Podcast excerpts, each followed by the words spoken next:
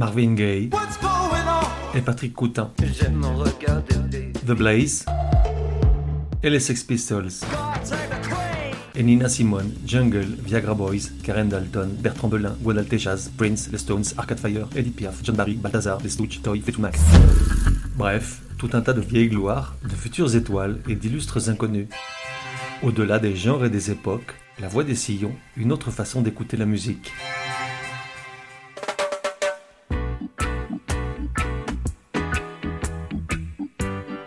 Voix des sillons, numéro 58. Genre, reggae. Époque de 1963 à 1981, 18 ans de musique, soit la moitié de sa vie. De 1 à 10, probabilité que tu connaisses. Après 58 épisodes, comme tu sais, j'ai appris à user le 10 avec parcimonie, il y a toujours des auditeurs tristes pour faire le malin. Mais là, franchement, autre chose que 10, ce serait comme foncer dans le mur, la fin du voyage, l'Armageddon. Artiste, Bob Marley. 2 juillet 1980. 9h du matin, il fait beau, la journée s'annonce chaude. Bob Marley, sourire immense sur un visage extatique, pose pour la photo, il est heureux. Dans quelques minutes, il va s'adonner à ce qu'il aime faire le plus au monde après jouer de la musique et chanter, soit jouer au foot. Pour l'occasion, coiffé de son bonnet rasta aux couleurs de l'Éthiopie, il a revêtu un habit de lumière brillant de mille feux que vient de lui offrir la direction du FC Nantes. Le t-shirt jaune et vert avec le logo d'Europe 1, la tenue réglementaire de l'équipe qui vient de gagner le championnat de France pour la 2000 fois de suite, avec 50 points d'avance sur le second, 340 buts marqués et aucun encaissé. Dans quelques heures, il chantera avec les Whalers devant 15 000 fans au parc des expositions de la Beaujoire. Mais pour l'heure, il a un match de foot à jouer. Et ça, pour Bob Marley, c'est sacré. Quelques minutes auparavant, les joueurs nantais avaient regardé, halluciné, le bus de la tournée Uprising pénétrer dans l'enceinte du centre d'entraînement. Car bien que prévenu depuis la veille, personne ne s'attendait vraiment à les voir débouler si tôt. Or, selon l'organisateur du concert et de ce match historique souhaité par Bob et sa troupe, dès 7 heures du matin, ils s'entraînaient sur le parking de l'hôtel où ils étaient logés. 45 minutes de match à 5 contre 5. Côté Jamaïque, Bob Marley, trois Whalers et le cuisinier de la tournée. Côté Nantais, Henri Michel, Loïc Amis, Gilles Rampillon, Bruno Baron Kelly et Jean-Paul Bertrand de Man. Des noms qui sonnent cristallins, aériens et éternels pour qui s'y connaît en football de légende. A priori, une promenade de santé pour les pros, tant le combat semble inégal entre les deux équipes. En réalité, bluffé par le niveau de jeu des musiciens jamaïcains, manieurs de ballon comme on l'est depuis tout petit dans des rues à l'asphalte abandonné, les jaunes et verts doivent s'employer à fond pour contenir les furieux assauts des Rastins. Bob Marley marque deux buts, mais son équipe finit par s'incliner difficilement 4 à 3. Par rancunier, ravi de ce moment unique, les Whalers offrent disques dédicacés et cigarettes qui font rire, les Nantais n'acceptant que les premiers, l'entraîneur veillait. Aujourd'hui, si ceux qui ont vécu ce moment privilégié en gardent un souvenir entre ému et émerveillé, c'est surtout parce que ça s'est déroulé dans une ambiance non médiatisée, presque par surprise, juste entre amoureux du foot. Et seuls en témoignent quelques photos ressorties par les médias locaux pour le 40e anniversaire de la mort de Bob Marley, huit mois après ce fameux match. Jour noir s'il en est que ce 11 mai 1981.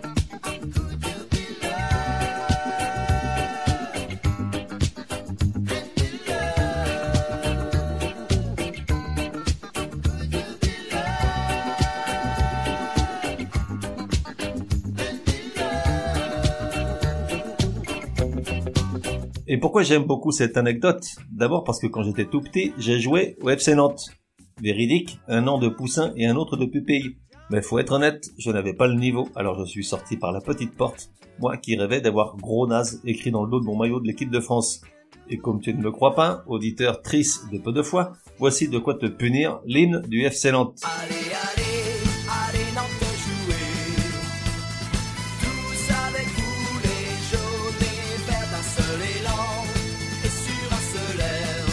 La vache, même moi j'ai honte, on dirait la musique de Goldorak ou de Capitaine Flamme, au secours. Mais l'autre raison, c'est que cette anecdote révèle mieux qu'aucune autre la personnalité de Bob Marley, un type d'une simplicité et d'une humilité incroyables et qui toute sa courte vie, il est mort à 36 ans, aura appelé à la paix et l'harmonie joyeuse entre les peuples, en inlassable militant de l'orgueil des oubliés. Car tout jeune, bien que vivant dans le plus grand dénuement, il trouve encore le moyen d'être plus bas que bas, un être métis d'un père anglais de 40 ans plus vieux que sa mère afro-caribéenne, et à se faire régulièrement malmener pour cette seule histoire de couleur de peau. Il passe une enfance à la Dickens, à la campagne, avant de suivre sa mère dans un quartier populaire de Kingston. Là, il se lie d'amitié avec des gamins avec lesquels il va écrire une grosse page d'histoire de la musique populaire mondiale, parmi lesquels Peter Tosh, futur guitariste des Wailers, Bunny Wailer, futur percussionniste, et Junior Breathwaite, un autre chanteur.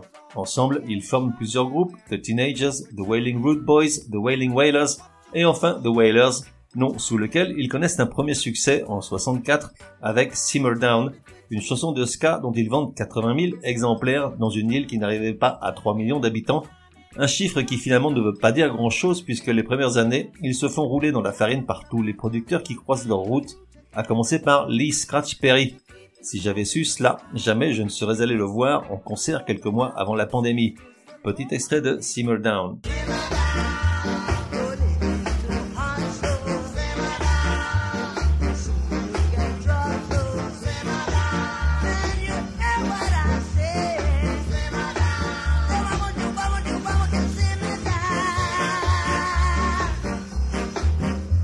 Avant de poursuivre, il serait pas idiot que tu en saches un peu plus sur deux choses aussi fondamentales qu'étroitement liées. D'une part, le mouvement Rastafari, dont Marley se revendiquait. D'autre part, le reggae, une évolution musicale provenant du ska puis du rock steady que ce même Bob va répandre sur toute la planète.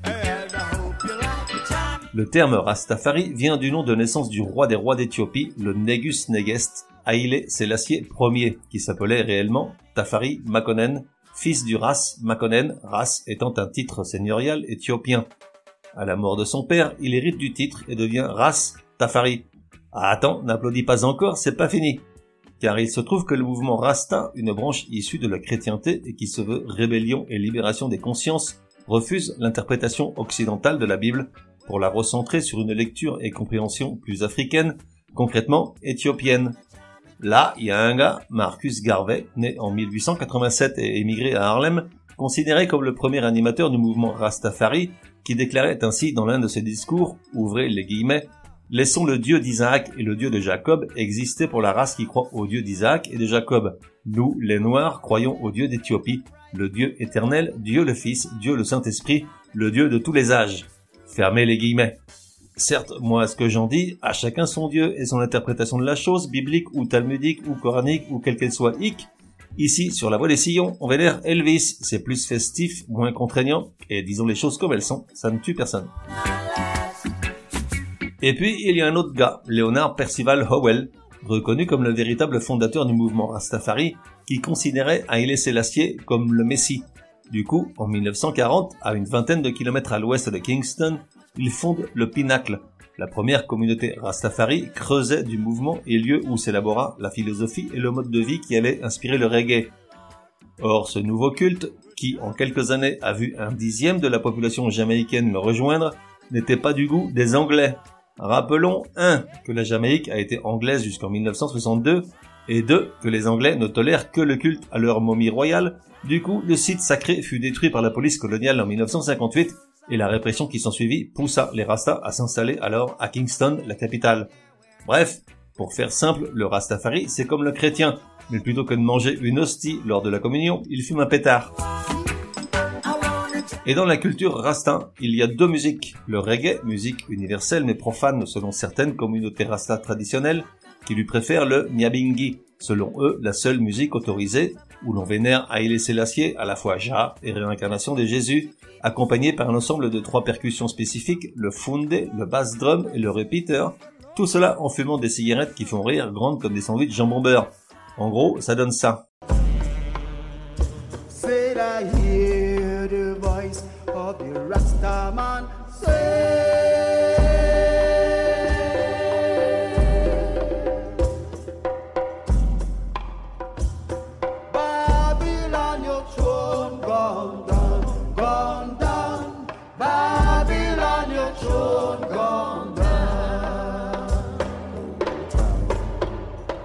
Mais revenons-en à nos vaches. Oui, il n'y a pas de moutons en Jamaïque. En revanche, ils font l'élevage d'une vache laitière très jolie, la Jamaica Hop, au pelage marron clair du plus bel effet. Et centrons-nous sur le reggae dont Bob Marley fut l'ambassadeur planétaire à la fin des années 70. L'apparition du reggae est un tantinet compliqué, suis-moi bien. Au début est le mento, proche du calypso de Trinité et Tobago, la première musique populaire jamaïcaine, qui apparaît fin 19e dans les zones rurales de l'île. Puis le mento devient le ska, à la fin des années 1950, caractérisé par un son plus rythmé et bourré de cuivre.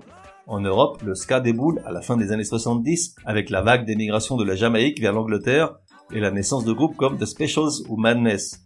Puis du ska, on passe au rock steady, au milieu des années 60, un style marqué par un retour à un tempo plus lent que le ska, avec moins de cuivre et plus de clavier et de chant. Puis enfin, à la fin des années 60, apparaît le reggae. Du reste, la première fois que le mot apparaît publiquement, c'est dans une chanson du groupe Toots and the Maytals en 1968 appelée Do the Reggae, ce dernier mot étant inventé de toutes pièces par le chanteur Toots Hibbert. Le genre est fruit de quantités de croisements et métissages, car outre les influences locales, mento, ska et rocksteady, ses racines plongent dans les rythmes musiques blanches coloniales qu'on faisait jouer aux esclaves, comme la polka ou la mazurka, et se trouve également très influencé par le rhythm and blues, le jazz et la soul music, ces derniers genres étant très appréciés en Jamaïque à l'époque. Une genèse riche en éléments nutritifs, assurément. Une fois que tu as assimilé ce qu'est le mouvement Rastafari et la musique reggae, il est plus facile de comprendre la trajectoire de Bob Marley, proprement erratique les premières années malgré une foi inébranlable en sa bonne étoile, comme s'il était investi d'une mission négusienne. Après leur succès, Simmer Down, Bob Marley et les Wailers, dont la composition fluctue pas mal au gré des arnaques dont ils sont victimes, connaissent pendant des années quantité de déboires en tout genre. De labels qui boivent la tasse à peine montée, deux séjours 20 aux US à la demande de sa mère, un autre dans le froid de Stockholm pour composer la musique d'un film suédois que tout le monde a oublié, une tournée désastreuse en Angleterre en première partie de Johnny Nash, des chansons par dizaines qui ne connaissent aucun succès, certaines autres directement pillées par Lee Scratch Perry, encore lui, et au moins une, si, qui fonctionne très bien, Steer It Up, interprétée par Johnny Nash en 72 après sa rencontre avec Marley deux ans avant à la Jamaïque une chanson que les Wailers récupéreront l'année suivante pour l'inclure dans leur premier album Catch a Fire et qui depuis fait partie des grands standards du reggae.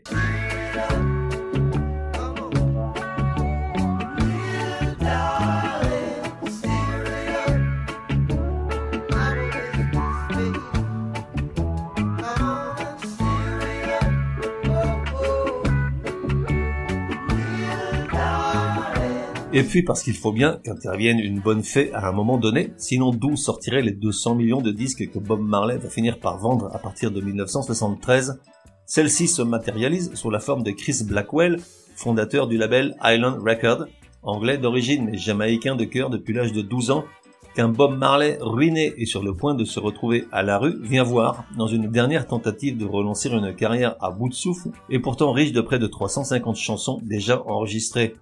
Chris Blackwell, qui vit sur l'île, connaît le chanteur, au moins de réputation. De plus, très longtemps auparavant, il avait eu une première approche quelque peu mystique du rastafarisme. Alors, sur un coup de tête, entre mécène et homme d'affaires au grand flair, il donne 8000 livres aux Wailers pour qu'ils sortent un album en condition. Dans son entourage, on crie au fou. Ses amis lui assurent que les rastas ne sont pas fiables et qu'il ne va jamais revoir son argent. Effectivement, bien que le disque soit reconnu des années après comme étant précurseur du reggae moderne, c'est-à-dire occidentalisé par l'ajout de guitares et de claviers en studio à Londres, Catch a Fire, le premier album, puis Burning, le second, qui contient pourtant I Shot the Sheriff, ne rencontre pas le succès du grand public. Du coup, Peter Tosh et Bunny Wailer perdent la foi et quittent le groupe pour tenter leur chance en solitaire, ce qui fait les affaires de Chris Blackwell qui avait toujours pensé que le leader charismatique c'était Bob Marley. Chris Blackwell, l'homme d'affaires au grand flair, car à partir de là, Bob Marley va enregistrer six albums supplémentaires, nous laisser un fabuleux leg artistique formé de chansons légendaires dont jamais on ne se lasse, et se convertir en l'un de ces très rares artistes dont la condition dépasse de très loin celle de chanteurs et musiciens de génie pour devenir une source d'inspiration et vénération pour des millions de personnes dans le monde, Peace on Earth Man. Voici un petit mix de toutes ces chansons sur lesquelles il est impossible de ne pas se lever pour chalouper du pot.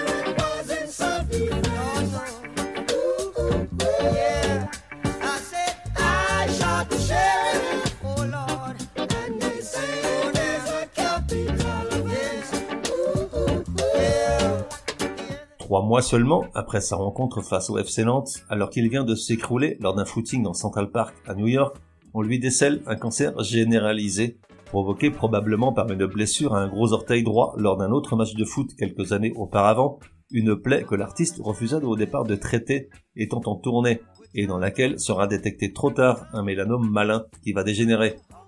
Les médecins, surpris qu'il ait pu tenir aussi longtemps avec un tel degré d'avancement de la maladie, ne lui donnent qu'un mois à vivre. Sur l'insistance de sa femme, Rita Marley, il se fait baptiser le 4 novembre à l'église orthodoxe éthiopienne de Miami, sous le nom de baptême Bob Beran Selassie. Finalement, au prix de dures souffrances, il ne s'éteint que le 11 mai de l'année suivante à Miami, trop faible pour un ultime voyage sur cette terre sacrée de Jamaïque, où un mausolée est érigé dans l'urgence et où des funérailles nationales concentrent tout un peuple pleurant un héros dont l'étoile depuis lors brille dans le firmament à jamais. Sun is shining. On se retrouve dans un prochain numéro de La Voix des Sillons. En attendant, café et à la messe.